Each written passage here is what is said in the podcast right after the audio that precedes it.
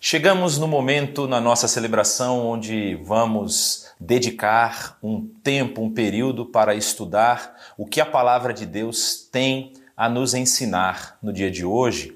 E nós estamos entrando no mês em que damos ênfase ao ensino.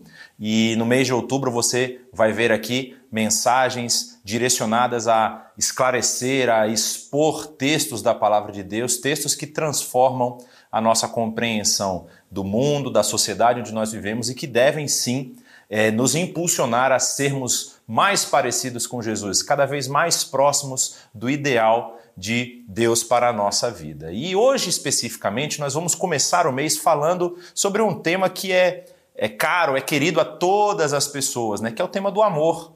Ou seja, como que nós podemos entender esse amor de Deus? Como que nós podemos entender o que que esse amor de Deus ele trabalha na nossa vida, ele nos impulsiona, ele nos faz ter atitudes diferentes para com as outras pessoas. E hoje, o tema da nossa mensagem é: para demonstrar a sua fé, o amor tem que estar de pé. E o texto que nós vamos trabalhar hoje é o texto da primeira carta do apóstolo, do evangelista João, no capítulo 3. Mas é interessante, antes de nós entrarmos especificamente no texto, entendermos o contexto que nós estamos trabalhando aqui. Quando nós vamos pensar na vida dos apóstolos, e aí você, na IBNU, você tem alguns cursos que exploram e que expõem a, a, vida, principalmente do período após a ascensão de Jesus, lá narrada em Atos capítulo 1, você vai ver que vários apóstolos tiveram, alguns um fim muito rápido, outros tiveram ainda uma história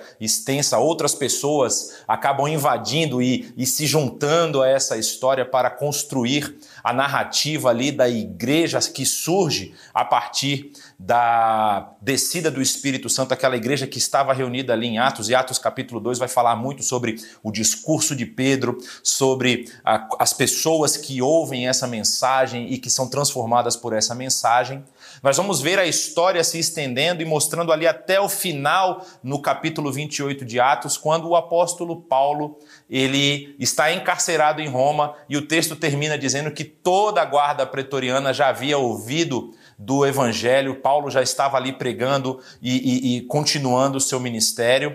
Posteriormente a isso, nós não temos mais o registro no livro de Atos, mas ah, os pais da igreja, aquele período pós-apostólico daqueles homens e mulheres que continuaram fazendo esse ministério, essa expansão do reino, vão falar que é muito provável que nós tivéssemos ali um, uma continuação do ministério de Paulo, ele saindo da prisão em Roma e visitando outros lugares, sendo depois novamente encarcerado, e aí os pais vão mostrar tanto o martírio do apóstolo Paulo como do apóstolo Pedro em Roma, em anos muito próximos. Imagina-se que Paulo tenha sido martirizado no ano 65, já da era cristã, e o apóstolo Pedro, provavelmente pelo ano 67 e 68. Mas a história da igreja continua. Outros apóstolos eles vão se espalhar pelo período, é, pelo, pela região ali do Império Romano, de todas as áreas, vão para o norte da África, tem até a história de apóstolo indo para a região da Índia,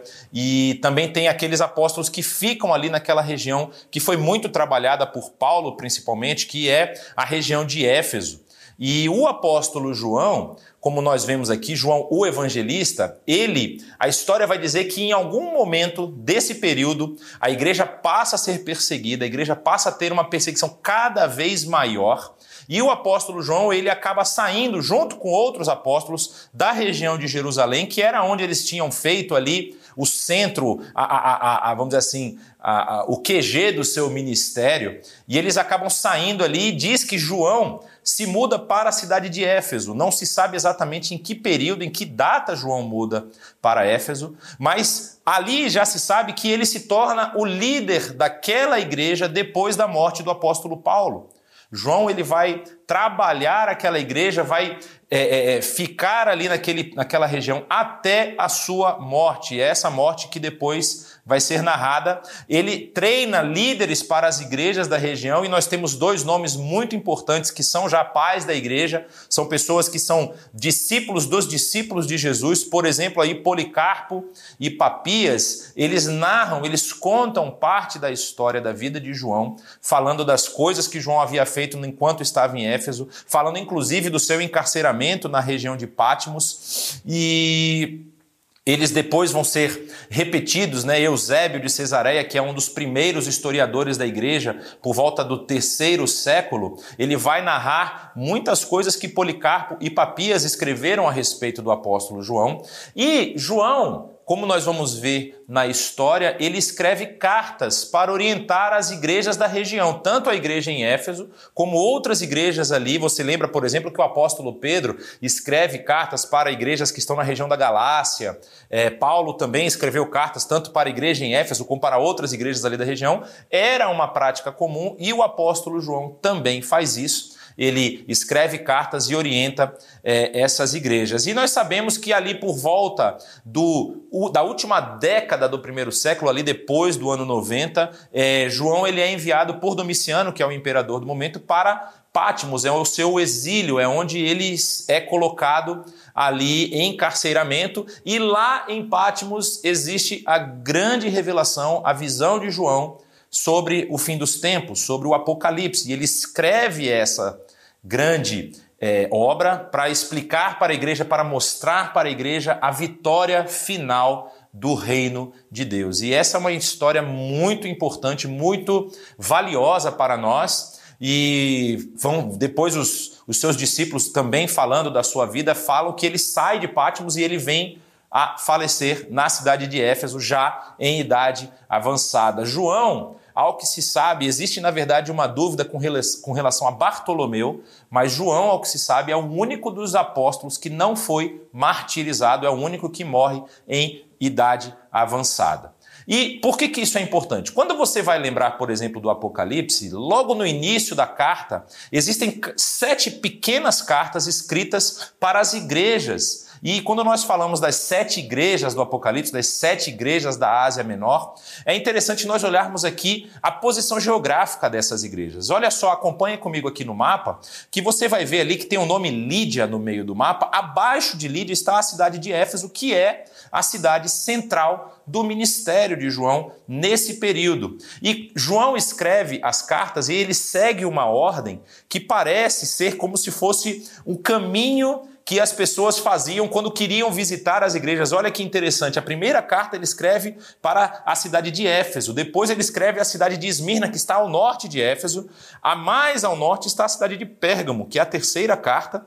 Depois ele escreve uma carta para Tiatira, que está a leste da cidade de Pérgamo. Abaixo da cidade de Tiatira está a cidade de Sardes. Um pouco ao lado de Sardes está Filadélfia, abaixo de Filadélfia está Laodiceia. Depois tem um caminho, um caminho antigo, um caminho que era utilizado inclusive pelos romanos, de volta até a cidade de Éfeso, fazendo aí esse caminho circular. Alguns estudiosos falam que a ordem das cartas que aparece na carta do, na, no livro do Apocalipse dá a entender que a ideia era justamente que a pessoa que fosse entregar essa carta, essas cartas, fosse circulando e visitando todas as pequenas comunidades que havia ali naquela região. Com certeza havia igrejas que já haviam sido formadas de pessoas que eram discípulos de João da cidade de Éfeso, que estavam ali espalhadas por aquela região, e a, a, a, a, tarefa dessa pessoa era justamente passar novamente por essas cidades, reforçando a fé, explicando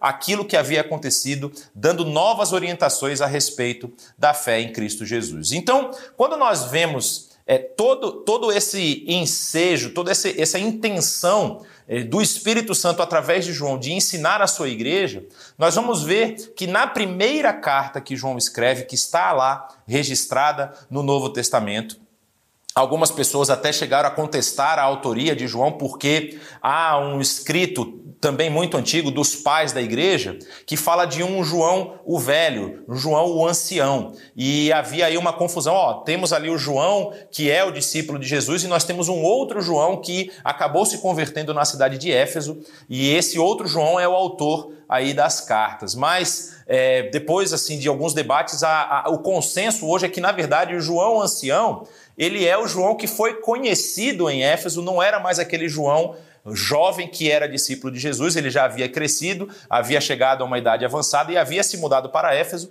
e aí provavelmente a própria igreja o chamava de um ancião da igreja, um líder da igreja, e estamos falando aí da mesma pessoa. Então, esse João que escreve a carta é provavelmente o João que foi sim discípulo de Jesus, que registra os relatos de Jesus lá no Evangelho. E a data de autoria dessas cartas, tanto do Evangelho de João como das três cartas, elas compreende esse período aí entre o ano 87 e o ano 95 já da era cristã, e ele escreve essa carta de Éfeso, da cidade de Éfeso, que era a cidade principal onde ele estava desenvolvendo o seu ministério. E quais são os destinatários dessa carta? Ele escreve essa carta, que é uma carta circular, para as igrejas que estão ali naquela região, para as pessoas que estão é, acompanhando o desenvolvimento desse evangelho.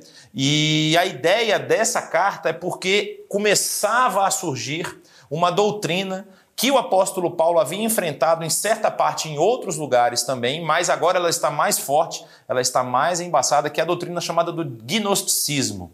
E ela é uma doutrina que criou uma heresia muito grande a respeito de Jesus e da sua vinda aqui na Terra. Então, o que, que significava essa palavra gnosticismo? Vem a ver com gnose, com conhecimento, com você ter um conhecimento mais elevado. E a, a, teoria principal por trás desse gnosticismo era que ela, ela emprestava um pouco dos, da, da, dos temas muito comuns na filosofia grega, dizendo que havia aí uma distinção muito clara entre o que é matéria e o que é espírito, ou seja, as coisas espirituais são coisas superiores, elas são coisas mais puras, elas são coisas que você deveria almejar, enquanto as coisas materiais, as coisas do corpo, elas são coisas negativas, elas são coisas que te trazem para a impureza. Então, o gnosticismo cria que à, medida que você ia se libertando dessas coisas, você ia alcançando novos níveis de conhecimento e você chegava ao que eles chamam de pleroma, que era a a camada superior do conhecimento, onde os espíritos libertados das coisas do corpo estavam habitando.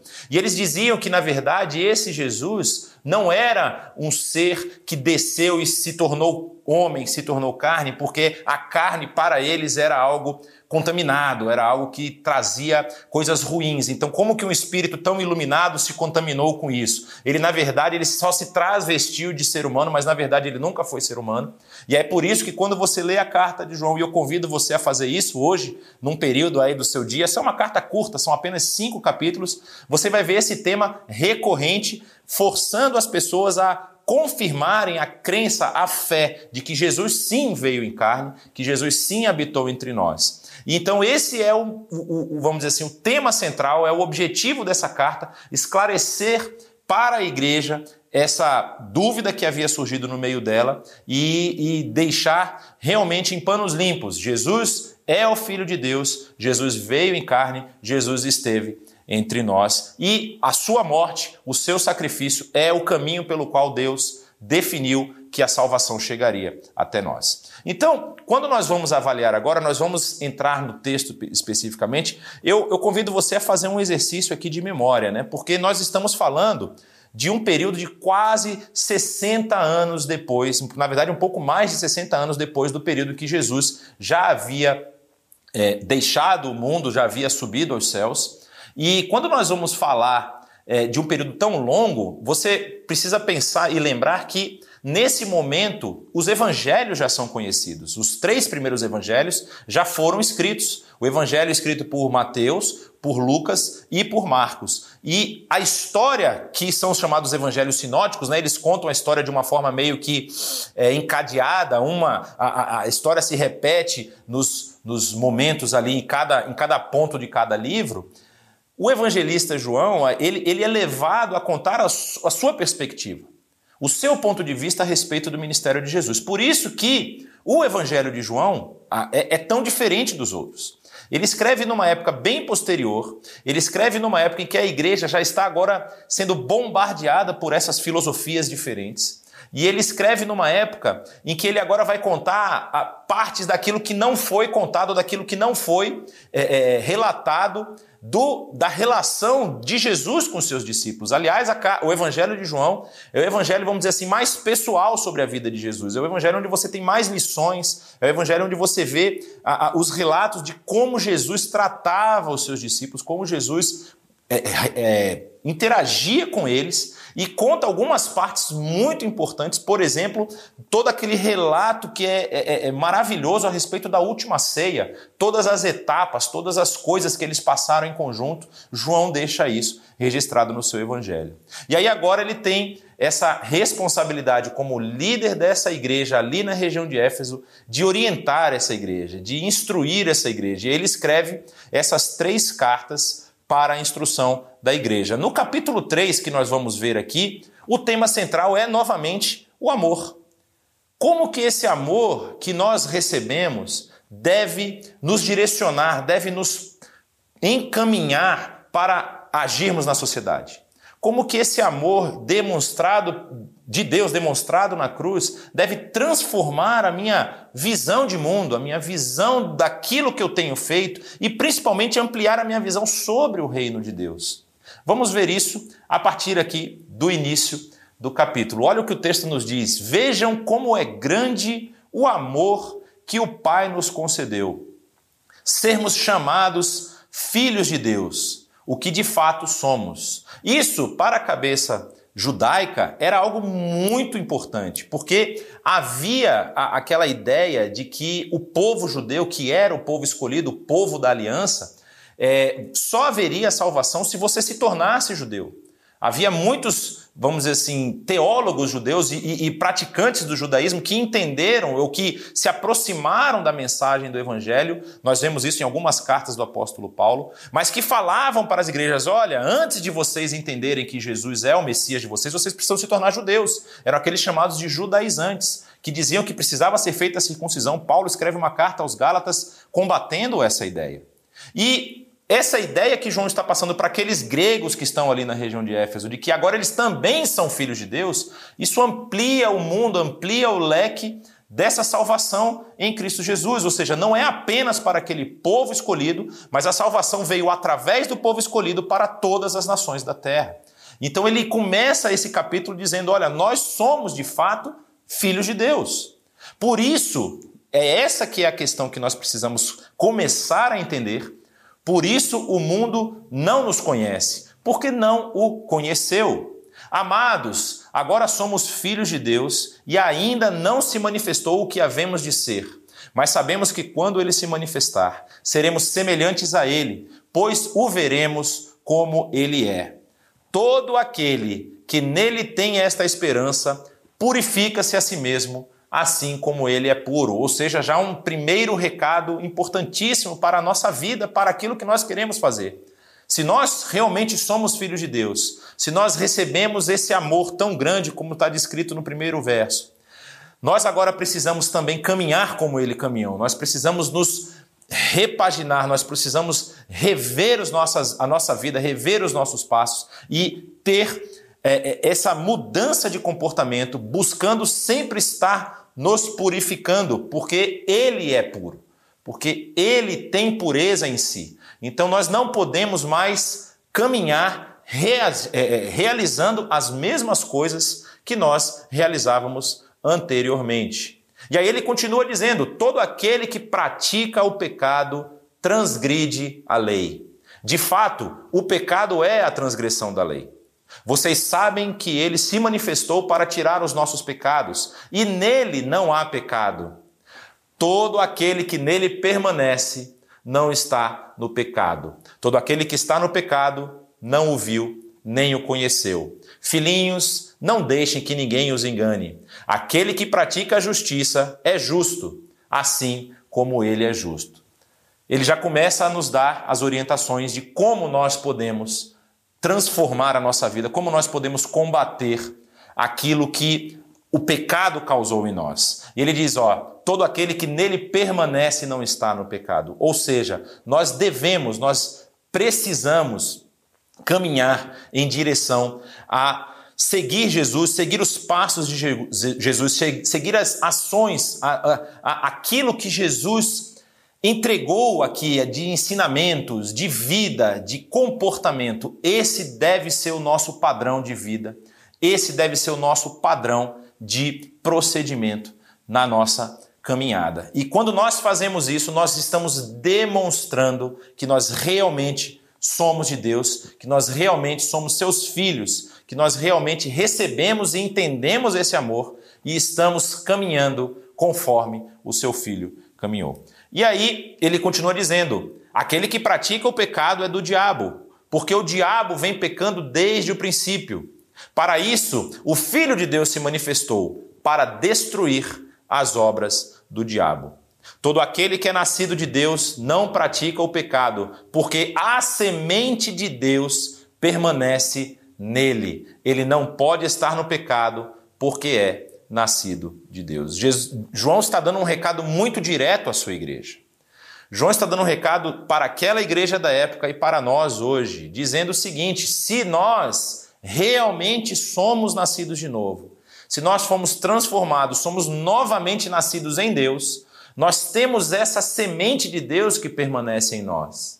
Essa semente que transforma o nosso comportamento, essa semente que transforma a nossa ação. E nós temos a certeza, a convicção, a garantia de que Deus realizou isso em nós porque é para isso que o Filho se manifestou. O Filho se manifestou para destruir as obras do diabo. Então não dá para a gente falar assim, ah, mas a minha natureza pecaminosa é muito forte. Eu não consigo romper com o meu ciclo de pecado. Se você tem vivido uma vida onde o pecado ele é constante na sua vida, você ainda não entendeu completamente o que, que Deus fez por você e talvez você está ali no ambiente religioso, você está ali vivendo a vida da igreja, vivendo a vida da comunidade, mas a transformação não aconteceu no seu coração. E eu não estou dizendo aqui que nós não vamos pecar nunca mais. Essa também é uma outra história que não tem parâmetro bíblico. O próprio apóstolo Paulo fala lá na carta aos Romanos que o bem que ele quer fazer ele não faz, mas o mal que ele odeia, esse ele pratica. A nossa luta contra o pecado ela é constante, mas nós precisamos, na verdade, ter essa certeza de que Jesus veio para destruir as obras do diabo e nós não podemos ter o pecado como algo que é comum na nossa vida. O pecado, ele precisa me incomodar. O pecado, quando eu cometo alguma coisa contrária à ação de Deus, ele precisa me trazer dor, ele precisa me trazer arrependimento, ele precisa me fazer reavaliar os passos que eu estou dando. E se isso não está acontecendo, se você tem tido algum comportamento que você fala assim, ah, mas isso é normal, todo mundo faz, é assim mesmo que as coisas são, a gente precisa evoluir, precisa ter uma mente mais aberta, muito cuidado. Talvez essa semente de Deus não nasceu ainda no seu coração. E dessa forma, ele continua a partir do verso 10, desta forma nós sabemos quem são os filhos de Deus e quem são os filhos do diabo. É uma palavra um pouco forte aqui de João, porque João está combatendo pessoas que estavam destruindo ou que estavam tentando modificar esse entendimento da salvação de Deus em Cristo Jesus dentro da igreja. Esses gnosticistas, esses que estavam trazendo essas ideias novas, eles estavam no meio do povo, estavam transformando a visão do povo. E, inclusive, no segundo século, a partir ali do ano 150, surgem dois grandes gnósticos que são é, é, é, dois grandes filósofos gnósticos da região de Éfeso ali que vão causar muito problema para a igreja. Os pais da igreja vão relatar isso depois. Então, essa ideia que estava surgindo ali naquele momento, que estava transformando a visão de algumas pessoas, precisava ser combatida com força. E aí, João diz: Nós vamos conhecer aqueles que são filhos de Deus e quem são filhos do diabo, justamente por. De que forma? Quem não pratica a justiça não procede de Deus, tampouco, novamente, o nosso tema aqui, quem não ama o seu irmão. Por isso que o paradigma de entender se nós estamos ou não pertencendo a essa comunidade, pertencendo a essa irmandade de fé, pertencendo à, à família de Deus, é se o amor de Deus ele flui da minha vida em direção ao meu irmão. Se o amor de Deus que Deus derramou por mim em Cristo Jesus atinge a vida do meu irmão, se eu olho para o meu irmão, eu não olho mais para o meu irmão com raiva, com ódio, ainda que ele tenha falhado comigo, mas eu olho com amor. Eu olho para a vida dele e falo: esse também é um que Deus amou e que Deus derramou do seu amor sobre a vida dele. Afinal de contas, o texto vai nos dizer que o amor de Deus ele foi derramado por toda a humanidade. E aí nós continuamos o texto dizendo o seguinte: Esta é a mensagem que vocês ouviram desde o princípio, que nos amemos uns aos outros. Aqui citando Jesus diretamente. Não sejam como Caim, que pertencia ao maligno e matou o seu irmão. E por que o matou? Porque as suas obras eram más e, o seu, e a do seu irmão eram justas. Meus irmãos, não se admirem se o mundo os odeia. Sabemos que já passamos da morte para a vida. Por quê? Porque nós amamos nossos irmãos. O amor, ele é o vínculo central nessa carta, ele é o vínculo central nos evangelhos, e é justamente esse amor que nos aponta para o caminho que nós temos que viver. Porque se nós pudermos resumir toda a intenção de tudo o que Jesus fez, da sua vida aqui, dos seus ensinamentos, da sua morte e da sua ressurreição, da sua ressurreição, nós podemos resumir apenas nessa frase. Ele fez isso por amor. A intenção, ou seja, aquilo que motivou Jesus a fazer tudo isso, foi amor. Através do amor de Deus pelo ser humano, através do amor de Deus pela sua criação, através do amor de Deus pela tentativa, pela, pela mudança de cenário que ele quer fazer em toda a criação, nós podemos perceber que esse amor chegou até nós através de Cristo Jesus. E aqui nós temos já o caminho que devemos seguir. Aqui nós temos já qual é o passo que eu devo dar para continuar na direção dessa restauração do, da criação, do, do, do início daquilo que Deus havia feito de acordo com o seu poder e com a sua autoridade. Ele quer nos transformar de volta ao início, ele quer fazer com que essa vida que nós vivemos aqui, que tem morte, que tem injustiça, que, que tem inequidade, acabe. E a, o caminho para nós fazermos isso é o amor. Quando nós dispensamos amor para com o outro, quando nós derramamos desse amor de Deus por nós na vida do outro, nós estamos transformando a vida do outro. Nós estamos trabalhando nesse, nessa mudança de paradigma que a pessoa precisa viver. E quando nós fazemos isso, nós estamos refletindo esse amor que nós recebemos em Cristo Jesus. Nós estamos é, espalhando, nós estamos demonstrando que realmente aquilo que nós vimos anteriormente, que essa semente de Deus que está em nós, ela continua agindo, ela continua transformando. É claro que isso não significa que nós agora nos tornamos inerrantes. Nós não somos inerrantes, nós podemos errar, nós podemos é, é, é, falhar, nós podemos falhar com o nosso irmão, nós podemos falhar com nós mesmos, com os nossos alvos, com os nossos objetivos. Mas isso não deve gerar em nós um sentimento de ódio ou um sentimento de culpa é, eterna, porque é justamente para destruir esses sentimentos, para destruir essa ideia corrupta, essa ideia terrível de que nós não temos solução, que Jesus veio. A solução está em Jesus e no seu amor. E é isso que João está tentando passar para os seus irmãos. É interessante que ele termina dizendo: quem não ama permanece na morte. Como que eu posso, com consciência tranquila, não derramar, não demonstrar esse amor que eu recebi pelo meu irmão, se Deus me amou justamente sendo eu como eu sou? É interessante nós pensarmos isso, porque é, é, ele vai continuar dizendo que quem odeia seu irmão, ele é assassino. E vocês sabem que nenhum assassino tem a vida eterna em si mesmo. Ou seja, quando nós odiamos, quando nós destilamos ódio, quando nós queremos o mal do nosso irmão, nós já estamos matando ele, mesmo que não fisicamente, mas nós estamos nos tornando como os assassinos. Por isso que o ódio, ele não pode estar dentro do ambiente da família de Deus. Se você pensar como você é, as coisas que você faz, as coisas que você acha que você acerta, as coisas que você sabe que você erra, você percebe que essa sua imperfeição, ela não pode caminhar junto com a perfeição de Deus. Ela não pode caminhar junto com esse Deus que é todo poderoso, que não possui erros, que não possui falhas e que pune aquele que erra. Mas esse Deus, a Bíblia vai nos dizer que a sua opção não foi destruir a, a, a, humanidade, não foi destruir a sua criação, foi amar a sua criação. E esse amor ele derramou nela, ele derramou através desse plano maravilhoso de salvação concretizado em Cristo Jesus. E ele amou você e a mim como nós somos. Ele não esperou que nós mudássemos a nossa vida, mudássemos a nossa atitude, transformássemos tudo que estava de errado para nos amar. Ele nos amou quando nós ainda estávamos na lama do pecado. O apóstolo Paulo vai dizer isso. Então, como que eu posso agora negar o amor ao meu irmão?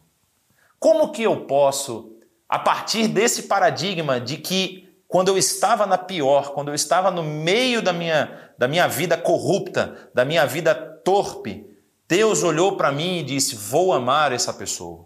Vou amar esse meu querido, essa minha querida. Eu vou amar e vou transformar essa criação minha. Vou transformar não apenas ela, mas toda a criação. Como que eu posso negar o amor de Deus a outra pessoa? E é muito interessante porque João, ele resume todo esse amor, toda essa fala de amor num versículo que é muito conhecido na no seu evangelho, o evangelho de João, capítulo 3, verso 16. Você conhece ele de cor. Eu até convido você a relembrar comigo agora, né? Como diz lá, porque Deus amou o mundo de tal maneira que deu seu único filho, para que todo aquele que nele cresce, que nele crer, não pereça, mas tenha a vida eterna. E aqui na primeira carta de João, capítulo 3, qual é o tema novamente do versículo? No verso 16, ou seja, João 3,16 fala do amor de Deus que entregou seu filho, e 1 João 3,16 também vai falar sobre esse amor de Deus. E ele diz o seguinte: nisto conhecemos o que é o amor. Jesus Cristo deu a vida por nós e devemos dar nossa vida por nossos irmãos.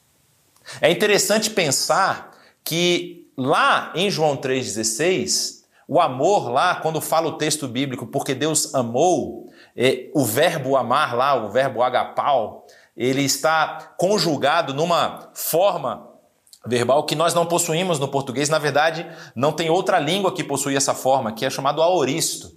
E essa conjugação, ela aponta para uma ideia dentro da, da, do grego que é uma ideia que aconteceu no passado, é uma ideia completa que aconteceu no passado. E essa ideia passada, ela tem os seus efeitos refletidos ao longo da história. Então, Deus amou o mundo, não sabe-se quando Deus amou o mundo. Foi ano passado? Foi há 10 anos atrás? Foram há 10 décadas, 10 milênios? Centenas de milênios atrás? Quando Deus amou? Não importa. O importa é que esse amor refletiu-se na história. E nós somos atingidos pelo reflexo desse amor. E aí, quando nós vemos aqui o verbo conhecer, ele não, não ele não está no aoristo. Ele está no que é chamado perfeito. Ele está no tempo perfeito, ou seja, no tempo completo. João, quando ele escreve essa carta e vai falar desse amor que nós temos que conhecer, ele vai dizer que nós conhecemos, nós podemos conhecer perfeitamente esse amor, ou seja, a parte que nós podemos conhecer desse amor, né? É claro que o amor de Deus ele não cabe no nosso entendimento, ele é muito maior do que aquilo que nós podemos pensar. Mas a parte que Deus deu a nós para conhecer, que Ele nos permitiu conhecer, nós pode, podemos conhecer completamente, justamente em Jesus Cristo, que deu a sua vida por nós, e a nossa ação direta a partir desse ponto é que nós devemos dar a nossa vida pelos nossos irmãos. E aí, João, como ele está falando para várias pessoas de várias diferentes classes sociais e de várias regiões ali da, da, da região de Éfeso, onde ele está é, é, liderando a sua igreja, ele também vai falar das questões materiais, como ele diz: olha, se alguém tiver recursos materiais e vendo seu irmão em necessidade e não se compadecer dele, como pode permanecer nele o amor de Deus? Até as nossas posses, até aquilo que nós temos, precisa estar dentro desse novo paradigma. Aquilo que Deus permitiu que nós gerenciássemos, aquilo que Deus permitiu que estivesse em nossas mãos, precisa ser usado para abençoar a vida dos outros. Ah, então quer dizer que eu tenho que fazer como o pessoal lá em Atos fazia, vender tudo e vamos morar todo mundo junto? Não se acho que na sociedade atual isso não teria o mesmo impacto. Naquela sociedade tinha um impacto muito grande aquilo que aconteceu lá em Atos, capítulo 4. Mas na sociedade atual, o se compadecer do outro, tentar transformar a vida do outro, já é algo que tem um impacto muito grande. Porque hoje nós pensamos e, e, somos levados a sempre pensar no individualismo, naquilo que eu posso conquistar, naquilo que eu posso fazer, no meu nome ser ganhar destaque nas regiões, nos lugares onde eu caminho, eu ser uma pessoa conhecida. A gente até teve uma live muito interessante sobre carreira e, e, e, e ministério e negócios e tudo mais. E nessa live nós falamos sobre isso. Como hoje as pessoas elas vivem do flash do Instagram, do flash do YouTube, do flash do TikTok. As pessoas querem aparecer, as pessoas querem ser conhecidas, querem ter o seu nome é, é, exposto aí em todos os outdoors da cidade. Mas o que a Bíblia vai nos ensinar é que nós não precisamos de nada disso. Aliás, a, a nossa fama ela tem que ser apenas por aquilo que é, causa impacto na sociedade. Ou seja, as pessoas têm que olhar para a gente e falar: mas você faz isso, você doa para as pessoas. Você não acha que você está sendo enrolado? Se eu estou sendo enrolado, não é um problema meu. Eu sei que aquilo que Deus me deu, aquilo que Deus colocou na minha mão, eu preciso usar para transformar a vida dos meus irmãos e das minhas irmãs. E aí ele continua dizendo: Filhinhos, Filhinhos, não amemos de palavra nem de boca, mas em ação e em verdade. Não adianta apenas eu ficar dizendo, nós precisamos fazer, nós precisamos abençoar, nós precisamos fazer isso, se eu não colocar isso em ação de verdade. E você tem visto aqui na IBNU várias ações para apoio tanto humanitário, para apoio é, na área emocional, para transformação de vidas através da evangelização. O nosso foco e a nossa missão é demonstrar isso, demonstrar esse amor de Deus pelas pessoas. É isso que nós queremos fazer, é para isso que nós dedicamos a nossa vida. E nós convidamos você a fazer o mesmo, a você repaginar, realinhar tudo o que você tem de acordo com o paradigma desse amor. E é muito forte isso. Quando João fala aqui, eu vou voltar aqui no verso 16, quando João fala que nós podemos conhecer o amor de Deus através dessa sentença maravilhosa, Jesus Cristo deu a sua vida por nós. Ele não espera nada menos do que a mesma ação de nós para com os outros, de mim e de você. Ele não espera nada menos. Se Jesus deu a vida por você, Vá lá e dê a sua vida pelos seus irmãos. Assim, verso 19 continua: saberemos que somos da verdade e tranquilizaremos o nosso coração diante dele quando o nosso coração nos condenar. Porque Deus é maior do que o nosso coração e sabe de todas as coisas. Aqui ele já está dizendo: você vai continuar tendo que lutar contra as suas falhas, você vai continuar tendo que lutar contra o pecado que age ainda em você mas o seu coração vai estar tranquilo diante do nosso Pai, porque você caminha nessa verdade e você pratica o amor que você recebeu. Indo para o final desse capítulo, é, ele vai dizer: Amados, se o nosso coração não nos condenar, nós temos confiança diante de Deus e recebemos dele tudo o que pedimos, porque obedecemos aos seus mandamentos e fazemos o que lhe agrada. Essa frase ela ela ela ela tá de mãos dadas com aquilo que Tiago vai falar também sobre a oração. Quando ele diz que nós não recebemos o que pedimos porque pedimos mal, pedimos para os nossos próprios deleites, os nossos próprios prazeres. Mas se nós caminhamos nesse amor, se nós aplicamos esse amor, aquilo que nós pedimos está alinhado com aquilo que Deus quer de nós. E aí por isso, Deus terá prazer em nos dar. Conheço muita gente que teve a vida muito abençoada, muito abençoada. E quanto mais ele abençoava as pessoas, mais Deus derramava graça e graças bênçãos materiais, inclusive, sobre a vida dessas pessoas. Às vezes a gente luta com aquele cálculo: ah, será que eu vou sobrar dinheiro para isso? Será que vai sobrar dinheiro para aquilo? A gente tem uma visão muito clara sobre isso. Se você tem recebido um valor de Deus, você precisa se contentar e viver com aquele valor e ser generoso. Você não sabe quanto Deus vai derramar sobre a sua vida para abençoar mais pessoas. Jesus fala muito sobre isso quando ele fala das parábolas das dez cidades, das, da, da, da, das dez dracmas e tudo mais, quando ele diz que aqueles que foram fiéis no pouco serão colocados sobre o muito. Às vezes você enfrenta dificuldades financeiras porque você está pensando de uma forma muito calculista e não está pensando com um coração de generosidade.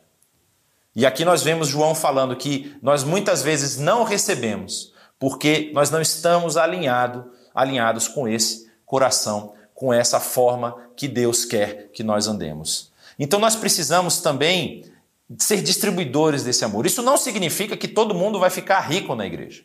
Isso não significa que agora seus problemas financeiros se acabaram, de forma alguma.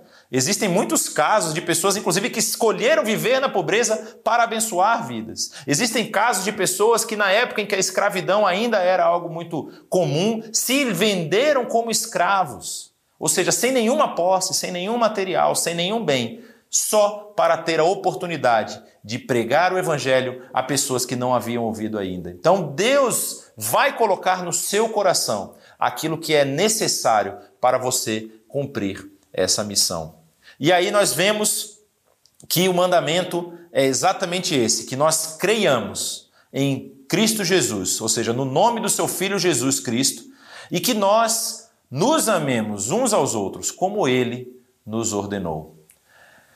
Como eu falei para vocês no início, eh, João está aqui combatendo uma heresia, ele está combatendo uma mensagem torpe a respeito de Cristo Jesus. Então, o que ele pede de cada um daqueles irmãos que receberam essa carta e que vale para nós hoje é que nós creiamos que o Filho de Deus é Jesus Cristo, que ele veio em carne, que ele habitou entre nós e que ele se sacrificou por mim e por você.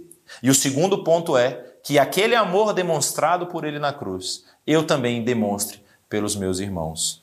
Os que obedecem a esses mandamentos, aos seus mandamentos, nele permanecem e ele neles. Do seguinte modo, nós sabemos que ele permanece em nós pelo Espírito que ele nos deu. Então, meus queridos, quando nós pensamos em como devemos caminhar e como devemos agir, nós temos esse ensinamento precioso da carta do apóstolo João.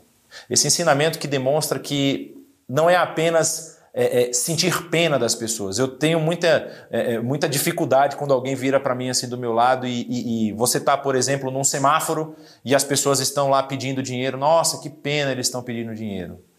Há uma grande diferença entre você sentir pena e você ter misericórdia. A palavra misericórdia, ela é uma palavra latina que se divide em misere e cardia, ou cordis, não é? que fala que a miséria do outro dói no seu coração. E é interessante você pensar trazendo isso para o lado pessoal. Você pode ter um irmão, uma irmã, um filho, uma filha. Imagina que você entra na sala do médico e o médico vira para você e fala: Olha, é, seu parente, seu filho, sua filha, seu pai, sua mãe, seu irmão, ele está tendo falência do rim. O rim dele não está mais funcionando. Ele vai precisar entrar numa fila de transplante. Será que não é a primeira reação nossa pensar, poxa, será que o meu rim não é compatível? Será que eu não posso doar um rim? Porque ele é meu irmão, ele é meu filho. Eu sei que pela minha filha faria isso imediatamente. Se a minha filha tivesse uma situação dessa, eu, num primeiro momento, eu, a primeira pergunta é: posso ver se o meu rim é compatível para ela poder ter uma vida melhor? Isso é misericórdia, isso é se compadecer do outro, isso é querer ver a transformação na vida do outro, não apenas sentir pena. E é isso que Deus pede de nós, é isso que João está nos ensinando, que esse amor, ele precisa agir verdadeiramente na vida das pessoas. Ele precisa transformar a situação do outro. Não é apenas eu olhar e falar realmente a situação está muito complicada, é o que, que eu posso fazer para transformar a vida do meu irmão. Esse é o verdadeiro amor que Deus espera de cada um de nós. Que você possa refletir sobre isso ver se na sua vida esse amor tem sido derramado pelos seus irmãos e transformar a sua caminhada, transformar a sua trajetória. Orar por aqueles que estão em necessidade, se colocar à disposição de ajudar, colocar tudo aquilo que Deus tem dado a você, seus bens, a sua capacidade, a sua inteligência para melhorar a vida das pessoas, ser essa essa bênção no reino, essa bênção na vida dos seus irmãos, conforme nós lemos na carta de João. E que Deus nos abençoe.